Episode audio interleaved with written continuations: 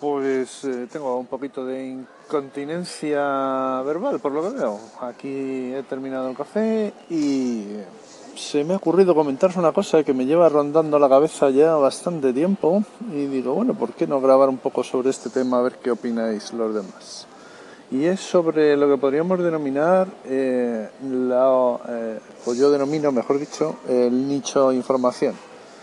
¿Qué es el nicho información? Bueno, pues yo creo que se está produciendo un fenómeno muy curioso, que es que la gente con esto de las redes sociales se, eh, se informa solo en los sitios en donde le dicen las cosas que quiere oír, incluso aunque sean falsas, aunque sean mentiras.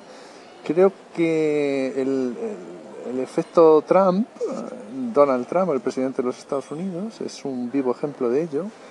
Y la gente que vota a Donald Trump lee cosas solo buenas de Donald Trump la gente que quiere, mm, no sé, saber cosas del Real Madrid solo lee cosas buenas del Real Madrid. O la gente que quiere informarse de algo solo eh, entra en, grupos de WhatsApp, grupos de Facebook, siga gente en Twitter solo que le dice lo que quiere oír, ¿no? Entonces, em, bueno, es muy curioso, ¿no? Cuanta más información tenemos, nos ha surgido que hoy en día que tenemos toda la información posible, tenemos un montón de problemas con esta información. Una es localizarla, otra es la desinformación, noticias falsas, no correctas, incorrectas directamente. Y por otro lado, la información de nicho. Entonces yo solo me alimento con las opiniones de gente que me dice lo que quiero oír y no me interesa otro tipo de opiniones y otro tipo de información. Y la gente se siente tan orgullosa de estas cosas y entonces empiezan a enviar mensajes de WhatsApp, que es donde aparecen las noticias falsas. Bueno, no solo en WhatsApp, ¿no? en cualquier sitio.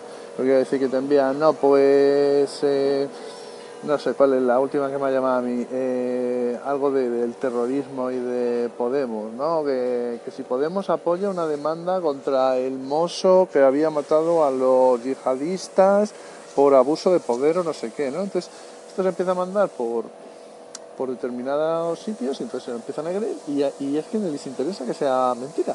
Y, probablemente ni se eh, enteren de que es mentira, pero además si se enteran de que es mentira, dice, bueno, mmm, cuando el río suena, agua lleva, ¿no? Eh, algo habrá de verdad, no sé. Es una cosa que me resulta muy, muy, muy curiosa, un fenómeno que estoy observando en la gente que yo conozco, ¿no? Que, que, no sale de sus círculos informativos y tal, ¿no? Al final terminas viendo la cadena que tú quieres. Si eres de derechas, pues la cadena de derechas. Si eres de izquierda, la cadena de izquierda. No creo yo mucho en las etiquetas estas derecha e izquierda, pero bueno, para entendernos, ¿no? Y, no sale de ahí. Con lo cual, eh, la retroalimentación hace que te refuerces en tus argumentos y al final que,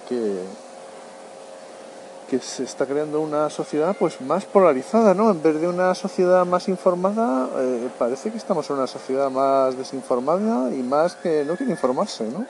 Eh, bueno, probablemente esto ha estado siempre ahí, nada más que ahora somos conscientes de ello porque la información está. Entonces, bueno, no sé, era una cosa que quería compartir con vosotros, no sé qué vosotros qué opináis al respecto. Me imagino que esto lo estarán estudiando mucho los sociólogos y los politólogos, ¿no? Porque ya os digo, creo que que las elecciones de los Estados Unidos de Donald Trump pues ha sido un, vamos, un claro ejemplo de todo esto que os comento. Bueno, espero vuestras opiniones. Venga, chao, un saludo. Hola Pedro, aquí Lobo.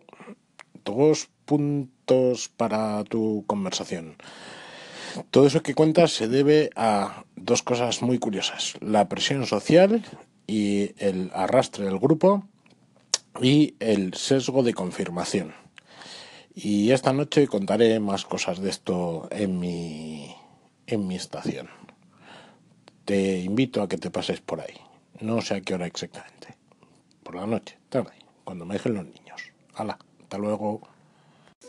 A ver, Pedro, sobre el nicho de información que acabas de comentar, ya te he puesto por escrito en el propio segmento que esto ha pasado de toda la vida. Los que lean el país, dudo yo que lean la razón.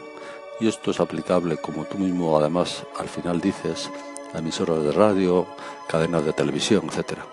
no creo que mm, sea un fenómeno nuevo, es un fenómeno que ha ocurrido toda la vida. Lo nuevo, en todo caso, es que es mucho más fácil ahora ver un perfil de Twitter de una posición política o ideológica y al lado ver la de la oposición contraria mucho más fácil que antes, me tendría que ir al kiosco a cambiar, a comprarme periódicos, a gastarme dinero en periódicos de distintas posiciones, dedicar tiempo a leerlo y tal. Ahora es mucho más fácil y menos coste de dinero. Esa es, me parece, la diferencia. Pero vamos, nuevo, nuevo, nuevo, me parece que esto tiene poco de nuevo. Bueno, gracias. Hola Pedro, soy Jan Bedel de Initinere y en relación al segmento de nicho de información, pues sí, evidentemente, bueno, quizás mmm, anteriormente también lo había, pero de una manera más voluntaria, es decir, bueno, pues eh, eh, mm, elegías determinados medios, quizás un poco afines a tu pensamiento, tu ideología, de una manera más voluntaria, yo creo, donde estuvieran más cómodo. Y ahora en redes sociales yo creo que es un tema más involuntario, ¿no? Más, y de hecho incluso más manipulador, ¿no? eh, te hacen creer que es una información imparcial eh, y no está sesgada y evidentemente es todo lo contrario, ¿no? Eh, vas, eh, vas buscándote ahí ese nicho, te van buscando ese nicho los robots y tal. Para, para leer solo lo que tú crees que está bien, ¿no? Y, y a lo mejor no, no, no lees lo otro, seguro. Yo estoy bastante de acuerdo contigo en eso. Muy bien, Pedro, un saludo.